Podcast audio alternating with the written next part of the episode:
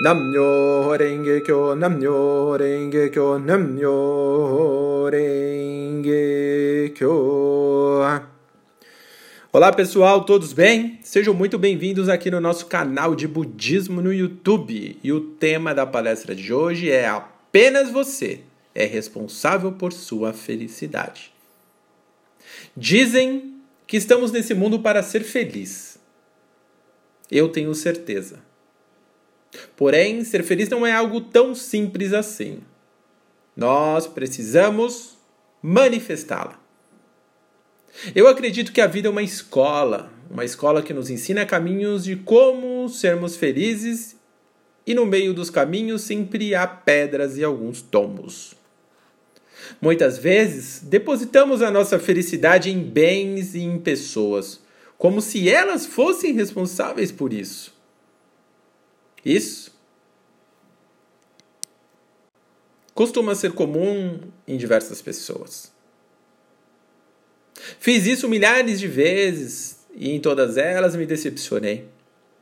Acontece que tenho aprendido que eu e somente eu sou responsável pela minha felicidade.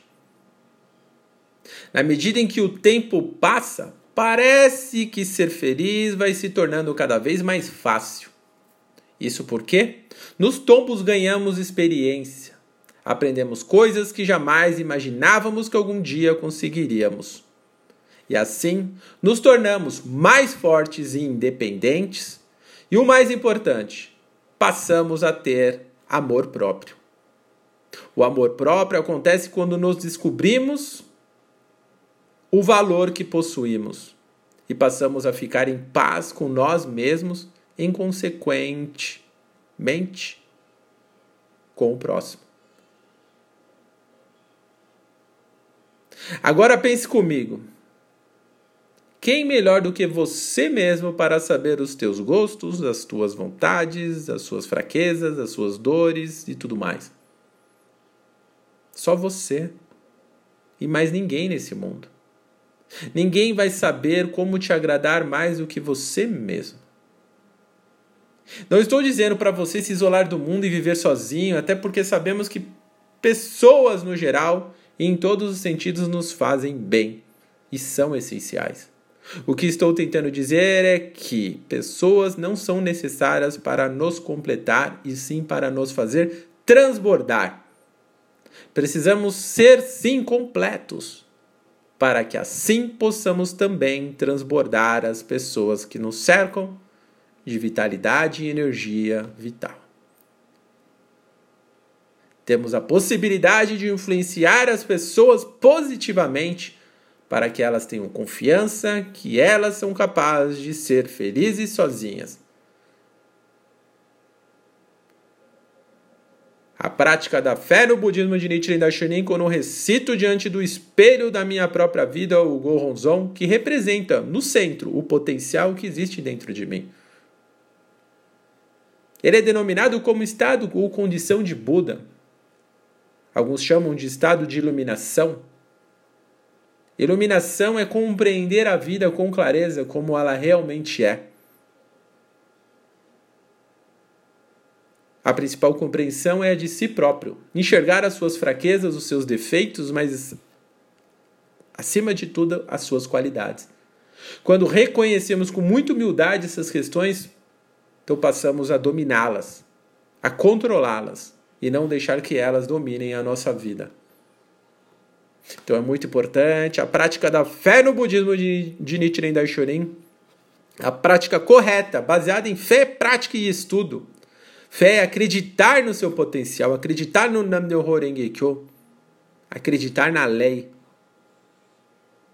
A prática é a recitação do Nam-myoho Renge-kyo Consiste também a prática altruísta, que é ensinar, encorajar e incentivar as outras pessoas para que elas evidenciem o seu máximo, que extraiam o seu potencial de Buda e possam viver uma existência grandiosa de superação, encarando a vida como ela realmente é, com coragem, com luta. E o estudo. O estudo do budismo é o estudo da vida humana, é o estudo do seu corpo, é você entender como lidar com o que você tem de melhor e pior. porque ambos não estão separados da sua vida, elas estão inerentes. Você tem que saber lidar com seus medos, com as suas dificuldades, suas frustrações.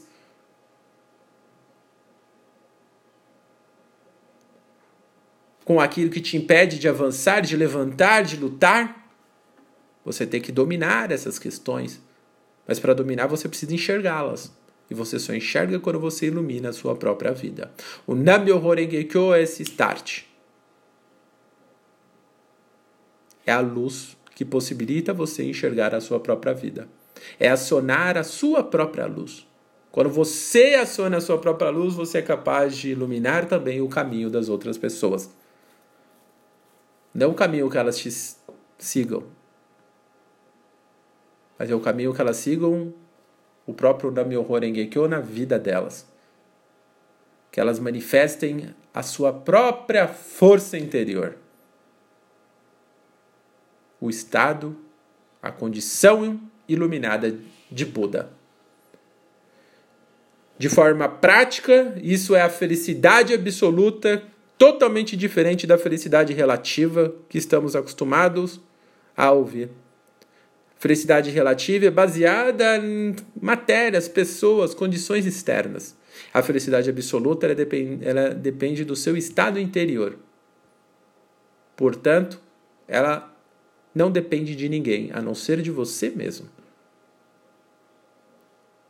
É uma condição que você é responsável por ela. Você, portanto, é responsável por sua felicidade. Extraí aqui do jornal da BSG, o Brasil Seikyo, na edição 1577, um relato para lá de maravilhoso. É o relato de experiência, um dos, né, do Cláudio Martussi. Então vou ler ele na íntegra aqui para vocês. O título já diz: no budismo, aprendi que sou responsável por minha felicidade. Sou muito grato pela oportunidade de apresentar meu relato nesse ano tão significativo para a BSGI. Representar todos os veteranos é uma grande responsabilidade e um privilégio para mim. Nesses 40 anos de liderança do Ikeda Sensei pelo movimento do Conserufo Mundial, pela felicidade de toda a humanidade, tive a oportunidade de tentar acompanhá-lo desde 1968, quando meu primeiro contato com o budismo de Nichiren Daishonin praticado na Soka Gakkai. Estava com 17 anos e lembro-me, quando ouvi a palavra Nam-myoho Renge-kyo e mestre, estranhei. O que é? Quem é? O que faz? Para que serve um mestre? Todas essas dúvidas foram sanadas pelos meus veteranos no início de minha prática. Desde então, os anos passaram e, juntamente com diversos companheiros, tenho me esforçado para colocar em prática as orientações e incentivos do mestre e dos meus veteranos. Adolescente que era, oscilava entre tomar o rumo certo ou me deixar levar pelo lado mais fácil da vida. Certa ocasião, conversando sobre religião com um amigo que misticamente nasceu no mesmo dia, mês e ano que eu, defendia minhas convicções aprendidas com meus pais, que por sua vez aprenderam com meus avós. Eu dizia: todas as religiões são iguais, todas são boas, todos os caminhos levam a Deus. Estávamos na Vila Ré, zona leste da cidade de São Paulo, e ele disse: Você está errado. E em seguida perguntou: Todos os ônibus trazem você para Vila Ré? E eu respondi: Claro que não! Se eu tomar um ônibus errado, eu vou parar em Osasco, Carapicuíba, sei lá. Da mesma forma, respondeu meu amigo. Se praticar a religião errada, jamais encontrará o que procura. Só existe um caminho correto e esse caminho é ensinado no budismo. Então, ele disse a frase que começou a mudar minha vida. Ele disse: Sua felicidade depende só de você. Até então, tinha aprendido com meus pais que Deus quis assim, se Deus quiser, foi vontade de Deus. De repente, ouvi que a felicidade dependia só de mim e não de alguma força externa, que não tinha ninguém decidindo minha felicidade e pensei: se eu não for feliz é porque sou muito burro. Com muita dedicação, meu amigo ensinou-me tudo que, que, tudo que sabia sobre o budismo e também fui aprendendo sobre a existência, a luta e a benevolência do mestre. Pratiquei provisoriamente até completar 18 anos de idade, então recebi o meu Gohonzon. Como eu dormia na sala, naquelas camas de armar, pedi autorização a meu pai para colocar o oratório em seu quarto. Então, numa parede estava o Gohonzon e na outra quadros e imagens da religião de meus pais. Meu primeiro objetivo foi mudar para uma casa maior e ter um lugar para praticar tranquilamente. E isso se concretizou em seis meses. Problemas? Não fugia da regra geral: dificuldade financeira. Como morávamos de aluguel, meu desejo era poder dar uma casa para meus pais. Com esse objetivo, comecei a orar diariamente e não faltava a nenhuma atividade da organização. A pessoa que me apresentou o budismo e a quem tinha como exemplo abandonou a prática da fé antes de eu completar dois anos de conversão. Isso deu um nó na minha cabeça. Fiquei com dúvida se deveria continuar ou não, mas tive grandes companheiros e principalmente um veterano que rigorosamente colocou-me nos trilhos. Depois disso, nunca mais o comportamento de outra pessoa fez diferença na minha prática. Aprendi a seguir a lei e não a pessoa. Em junho de 1969, fui nomeado responsável pela DR de unidade e realizei meus dois primeiros chacubucos. No trabalho, fui transferido para uma filial bem mais próxima de minha casa. E com carona na porta. Mas não achei que era um benefício, apenas uma coincidência. Continuei dedicando-me às atividades, incentivado pelos companheiros. No final, no final daquele ano, fui nomeado responsável pela DR de bloco. Aos sábados, após o serviço, troquei o futebol pela entrega do Jornal Brasil Seiko para cada família da comunidade. Lia muito, prestei os exames de budismo e fui aprovado. Quando me dei conta, já era grau superior. Meia boca, mas superior. Finalmente, era grau superior em alguma coisa e devo isso ao mestre e aos meus professores de budismo. Continuava com problemas financeiros, mas como era solteiro, podia ajudar meus pais. Tudo piorou em 1971 quando pedi demissão do emprego por problemas de desarmonia com o chefe. Não podia ficar sem trabalhar, incentivado pelos responsáveis da divisão das senhoras da comunidade, desafiei a recitação de Daimoku para conseguir um novo emprego imediatamente. E no dia seguinte, já estava empregado, Nunca mais esqueci que a convicção e a oração determinada é a base de tudo. Nesse novo emprego, trabalhava numa japa, trabalhava uma japa de minissaia que me deixava meio tonto, mais do que já sou. Ela foi meu terceiro chacobuco.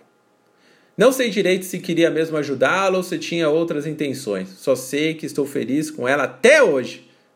E já se passaram 29 anos desde aquele primeiro encontro.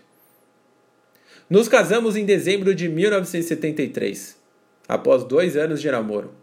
Sofríamos discriminação por parte de seus pais e alguns familiares que chegaram a expulsá-la de casa por namorar um brasileiro. Meu sogro não queria ter a vergonha de ver a filha caçula casada com um cara que não tinha onde cair morto. Na verdade, nem onde cair vivo. Apesar de não termos a mínima condições, decidimos casar e ele, sem alternativa e com certeza vencido pelo nosso Daimoku, concordou quando faltavam 15 dias para o casamento.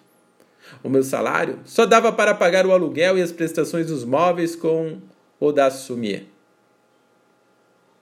Nos alimentávamos. Dois anos depois, surgiram mais problemas. A Sumie adoeceu. Teve uma gravidez tubária hepatite contagiosa e recebemos uma ordem de despejo por aluguel atrasado. Dormimos no chão por dois anos. Recebíamos os impressos graças à benevolência do nosso responsável de distrito. E a Sumier teve uma tal de gravidez ecópica, é, ectópica, que é extrauterina. O dinheiro era pouco, mas as doenças Essas tínhamos de sobra. Mal dava para comer e não podíamos ajudar nossos pais em nada. Tinha apenas duas camisas para ir ao trabalho e minha esposa uma única roupa para ir às reuniões. Empenhando-se na prática da fé e jamais deixando-se levar pelas circunstâncias, devo dizer que saímos da condição de despejados para uma casa própria, financiada em 25 anos. Nessa época, fui nomeado responsável pela divisão dos rapazes de regional e vice-coordenador do Gajocai Central da BSG. Lembra-me que, mesmo nas situações mais adversas, sempre fui incentivado a lutar para trazer o mestre ao Brasil. Não entendia direito, mas sempre confiando nas palavras dos dirigentes, lutamos e pudemos recepcioná-lo em 1984. Na época, era responsável pela DR da área e no inesquecível festival, atuei como responsável pela ginástica montada. Além de continuar com problemas financeiros, na semana em que Ikeda Sensei chegou ao Brasil, fui operado com urgência. Ainda com os pontos e apoiado em uma bengala, compareci ao ginásio do Ibirapuera. Agradeço todos os incentivos que recebi nesse momento, até porque ouvi severas críticas de que estava criando preocupações para o mestre e para os demais dirigentes. Ouvi que não tinha convicção nem daimoku. Chorei escondido, porque não queria que os rapazes percebessem o que passava comigo. E mais uma vez, contei com o apoio e a compreensão de minha esposa e de alguns eternos companheiros. Superei as maldades. Aquele inesquecível encontro com o mestre no ensaio geral, a torre de tantos tombos. Quanto daimoku, quantos sustos. Ah, não sei quem inventou a torre humana, só sei que me borrou toda vez que alguém decidia levantar uma. Não importa de quantos andares, é torre humana. Tremo com todas elas. Nesse mesmo ano, fui nomeado vice-coordenador da divisão dos rapazes da BSGI. E duro que só. Era o único dirigente nesse nível que não tinha carro, telefone e etc. Após recebermos uma rigorosa orientação de uma grande veterana da divisão das senhoras, eu e minha esposa começamos a transformar nossa vida pra valer em 1985 mudei de emprego. Hoje posso afirmar que na empresa onde completei recentemente 15 anos, cheguei mais longe do que poderia imaginar. Considerando que não tenho formação superior e não domino nenhum idioma, do que aliás sinto muita falta, faço um alerta aos jovens: não cometam a idiotice de não estudar. Sofre-se muito com isso. Tenho a boa sorte de comprovar que budismo é o corpo e a sociedade, a sombra. Se o corpo estiver correto, a sombra o acompanha. Jamais ficarei rico com o meu trabalho atual. Porém, tenho carro, celular e outras vantagens oferecidas pela firma. Em 1986 fui ao Japão encontrar o mestre. Como esquecer? Eu, que não tinha dinheiro para andar em São Paulo, que andava pelas ruas do centro, olhava para o chão na esperança de achar um dinheirinho para levar alguma coisa melhor para comer, que com minha esposa passava arroz e ovo e uma única refeição diária, na maioria das vezes estava indo para o Japão. Em 1987 comecei a atuar na divisão dos adultos. Após 19 anos de luta na divisão dos rapazes, em 1988 foi a vez de assumir ir ao Japão. Senti-me um super-herói. Mesmo que ninguém soubesse o quanto sofríamos até aquele dia, podia Pude ir ao aeroporto, beijar minha japa e desejar-lhe boa viagem. Foi meu grande ato de amor a uma companheira extraordinária. Entramos felizes no ano de 1990, mas logo surgiu a problemática do clero e com ela mais uma grande manifestação kármica. Em 1991, minha esposa foi diagnosticada como portadora de um tumor na hipófise, localizado na base da cabeça. Esse tumor estava provocando deformações e desfigurando-a totalmente. A progressão dele acarretaria em 14 tipos de alterações no corpo que seriam acompanhadas de fortes dores, perda da visão e etc. Foram momentos difíceis. No meu diário da época pude registrar o quanto sofremos e como dizem que a desgraça vem a cavalo.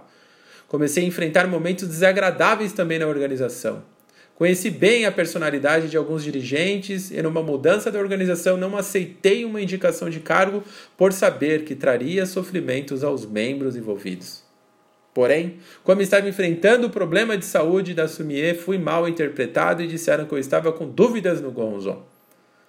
Foi uma fase extremamente difícil para nós, mas recebemos o apoio dos membros da atual região metropolitana Sapopemba e vencemos. Minha esposa foi submetida a uma cirurgia realizada em tempo recorde. O tumor tão assustador foi superado. Na organização também tudo ficou esclarecido e pudemos verificar que as pessoas que na época eram nocivas aos membros acabaram isolando-se não mais tendo o ambiente no mundo puro da Gakkai. Hoje, não exercem mais influência nas atividades do Conserufo. Foi um grande sofrimento, mas também uma grande vitória. Em 1993, Ikeda Sensei veio ao Brasil, e dessa vez com direito a arco-íris duplo e tudo mais. Quanta emoção! Os médicos que operaram minha esposa disseram que havia o risco de tumor retornar em até 5 anos.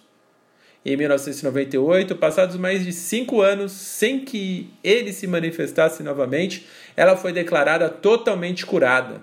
Rejuvenescida, ela partiu novamente ao Japão para agradecer ao Messi por mais um passo na revolução humana. E agora, no início desse ano, pude ir novamente ao Japão para aprimorar-me ainda mais. Hoje, percebo com satisfação que todos os meus objetivos do início da prática estão concretizados. Meus pais moram em casa própria, totalmente paga por mim e ainda posso ajudá-los financeiramente. Minha esposa, que já não trabalha há alguns anos, dedica-se totalmente às atividades utilizando o seu próprio carro. Desfruto do reconhecimento e respeito de toda a família. Tenho uma sogra nota 10, que já é quase 100. Moramos juntos e ela está com 94 anos. Ela desafia diariamente a recitação do Gogyo e Daimoku desde que se converteu em 1975 aos 70 anos de idade. Após 31 anos, tentando converter meus pais, eles receberam o Goronzon no dia 19 de março passado. Meu pai está com 80 anos e minha mãe com 79. Meu velho foi aprovado no exame de admissão e afirma que já está estudando para o exame de primeiro grau.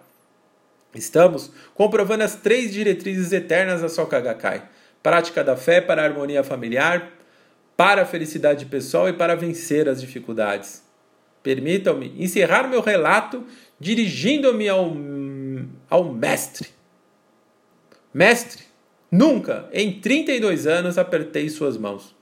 Já cheguei bem perto do Senhor, já olhei em seus olhos, mas aperto de mão nunca. Abraço então só em pensamento. Mas, sabe, mestre, falando sinceramente, também nunca, em 32 anos, me preocupei muito com isso. Acredito que é uma coisa que eu e todos da BSGI gostaríamos de fazer. Mas penso e pensarei sempre que seu tempo é valioso demais. E um segundo que não precisa dedicar para mim poderá ser decisivo para tornar outra pessoa tão feliz quanto sou hoje, por ser seu discípulo. Então, mestre, o que eu mais estou decidido é que o Senhor jamais tenha de se preocupar comigo. O que eu mais estou decidido e luto é para ser um bom discípulo, confiável, que ama os membros, que se esforça para respeitar a todos por igual, que ora para harmonizar as diferenças e que, acima de tudo, goste de promover o conserufo. E que nunca, nunca perca para o egoísmo. E ainda, que seja útil na luta de aproximar as pessoas do Goronzon a do Senhor. Estar onde o Senhor não pode ir, visitar onde o Senhor não pode estar, criar valores onde o Senhor não pode criar. Ainda recentemente, dialogando com seu grande amigo, professor Amaral Vieira, ouvi dele este provérbio chinês em que ele diz: Aproveite bem o tempo. Já é tarde do que você imagina. Já é mais tarde do que você imagina. Vou repetir. Aproveite bem o tempo. Já é mais tarde do que você imagina. Portanto, mestre, aproveitando o meu tempo de poder lutar na mesma época que o Senhor, só me resta dizer em voz firme e forte: Muito obrigado, mestre. Conte com a BSGI, conte com os membros do Brasil e receba nossos melhores aplausos por esses 40 anos de posse. Muito obrigado E assim encerro esse relato extraordinário do senhor Cláudio Martucci. Refletindo né, sobre o tema e essa palestra, né, sobre ainda mais esse relato maravilhoso, é notório ver que a sua felicidade é responsabilidade sua. Portanto, não a coloque nas mãos de ninguém. Nossa felicidade é o nosso bem mais precioso, por isso não pode ser colocada nas mãos de ninguém. De todas as ilusões, a primeira que nós precisamos nos livrar é a de que os outros nos preenchem. O outro pode ser importante, ele pode nos ajudar, ele pode ser alguém especial. O que o outro não pode fazer é aquilo que nós não fazemos por nós. Afinal, não podemos sentir o que o outro sente. O que sentimos é o nosso sentimento em nós. E é esse sentimento que nos completa. Essa condição, esse estado de vida é o que nos completa. Por isso, pare de se agarrar aos outros esperando que eles venham lhe dar o que você não se dá. Não fique aí nesse sonho esperando um parceiro que venha suprir todas as suas carências, esperando o dia que não precisará usar suas forças para trabalhar, esperando que todos que passem por você o aprovem, aplaudam, sorriem e falam bem da sua pessoa. Chega de depender tanto da valorização externa e da aprovação do outro. Não estamos aqui para agradar o mundo, estamos aqui para buscar a nossa realização, cumprir com a nossa missão isso não tem a ver com ser egoísta. Isso é uma questão de ter responsabilidade por si. A responsabilidade de quem não coloca sua felicidade na mão do outro, que não espera um aplauso para ser feliz, que não se põe para baixo com qualquer coisa que alguém diz. Nossa felicidade é o nosso bem mais precioso, por isso não pode ser colocado na mão de qualquer um. Seja em uma pessoa, seja em um bem material ou em uma situação no amanhã. Não coloque o seu bem-estar lá fora, ele está dentro de você. Cada qual está aqui para cuidar de si, simplesmente porque não tem condições de cuidar do outro. Não por maldade, apenas por limitação. A limitação de ser um humano que ainda está crescendo, evoluindo e que, acima de tudo, está primeiramente aprendendo a lidar consigo mesmo a revolução humana. Como então esperar que essa pessoa tenha condições de lidar consigo e ainda assegurar a nossa felicidade? Isso é pura ilusão. Apenas nós podemos nos conhecer de verdade, saber o que sentimos, conhecer as nossas carências e a melhor maneira de lidarmos com elas. O outro pode nos ajudar, mas jamais pode nos assumir. Quando nos importamos muito com os outros, jogamos todas as nossas forças para alguém. Perdemos o poder, a ousadia, o brilho pessoal e nos tornamos uma pessoa que está sempre se moldando pela opinião alheia, omitindo, se machucando, se diminuindo, se iludindo e se decepcionando com as pessoas, porque elas não corresponderam ao sonho que tivemos. Isso por quê? Isso porque as pessoas não são ideias, elas são reais. Construímos nossas ideias de parceiros, de amigos, de familiares, de colegas, sempre baseados nas nossas carências. Queremos que eles sejam do tamanho exato daquilo que mais necessitamos, e então ignoramos a nossa realidade e investimos na ilusão. E quando a verdade chega, culpamos o outro por não ser o que sonhávamos e não nos faz feliz. Ninguém é responsável por você, só você é. Então não se coloque nas mãos dos outros, não dependa de que o outro seja, faça ou diga para você se sentir bem e feliz. Sempre que esperar algo de alguém, primeiro faça isso por você. Seja sempre o primeiro a se analisar, se apreciar, se elogiar, a ter um tempo para você, a incentivar os seus sonhos, a acreditar em suas ideias, a valorizar as suas opiniões e a se dar carinho, a pegar leve com você, a se perdoar a fazer o que gosta, a dar valor ao que faz, a se amar por inteiro, amando cada cantinho daquilo que compõe o que você realmente é. Quando você faz por si, não espera do outro, não alimenta ilusões, não joga uma responsabilidade impossível para alguém. Você permite que ele seja o que é, que faça o que pode, que te ajude nesse processo de autoconhecimento. De autoaprimoramento, de reforma interior, de revolução humana.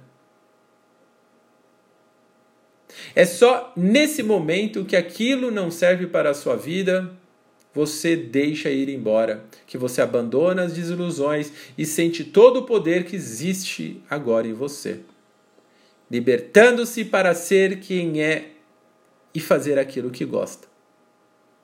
Lembre-se, lembre-se sempre, a sua felicidade é sua joia mais preciosa, cuide bem dela. Porque o primeiro passo para ser feliz é ser responsável por si mesmo. Afinal, ninguém vai fazer por você aquilo que você não faz por si. Espero que tenham gostado desse relato, dessa palestra de hoje. Se vocês gostaram, se você gostou, foi útil, dê um like, dê um curtir e compartilhe com o máximo, o máximo de pessoas que você puder.